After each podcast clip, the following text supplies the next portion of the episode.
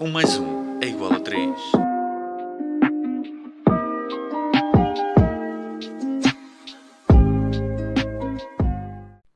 Olá a todos, eu sou a Diana.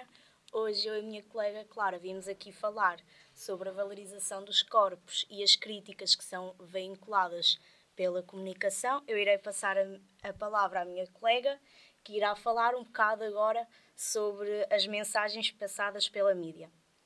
Olá a todos, como a Diana disse, eu sou a Clara e venho aqui então falar sobre as diferentes comunicações que existem no mundo. Todos nós uh, estamos inseridos em um momento histórico e cultural com padrões em que do que é belo, correto, saudável e normal. Este normal está entre aspas. Isso muda com o tempo e com o local em que se está no mundo. Por isso não existe um padrão universal. No nosso dia a dia sentimos as pressões para nos adequarmos ao que aquele momento e aquela sociedade entendem como positivo e desejáveis. Essa pressão, contudo, costuma ser forte, insistente e por vezes destrutiva. Isso acaba por provocar a falta de aceitação e até de ódio muitas pessoas em relação a si mesmas e pelos seus corpos. Um padrão tão restritivo e imitado não consegue representar a imensa gama de possibilidades de corpos e espécie humana. E se agora falarmos do valor e da diversidade dos corpos? É assim, cada homem, cada mulher tem a sua morfologia. Cada uma delas é diferente. Existem corpos magros, gordos. Isto tudo depende do organismo de cada pessoa. Hum, como assim um organismo? O organismo de cada pessoa é diferente. Há uma carga genética própria e única. Uns têm um metabolismo rápido e outros lento.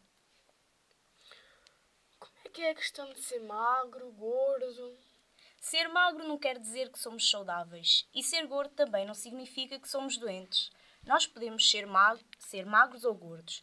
Pode vir a ser por causa de uma doença que tenhamos, mas também que há que diferenciar entre ser magro, anoréxico, gordo e obeso. Então agora explica-me lá a diferença entre a obesidade e a anorexia. A anorexia é um transtorno alimentar que interfere na maneira como vemos o nosso corpo. E a obesidade é uma doença crónica em que se define pelo excesso de gordura corporal. Muitos de nós não nos aceitamos como somos. Queremos sempre melhor e aquilo que os outros têm. Isso é verdade. Sim, sim, é verdade. E isso é preciso mudar esta mentalidade. Já falamos sobre a diversidade dos corpos. Agora podemos falar sobre a autoconfiança de cada um que tem com o seu próprio corpo.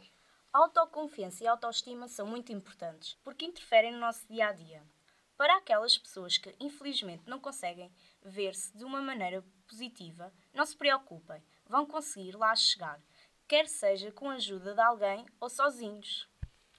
Mas espera aí, mas a autoconfiança não envolve só o corpo? Claro que não, mas infelizmente o nosso tempo acabou. Não percam o próximo episódio de 1 mais 1 igual a 3.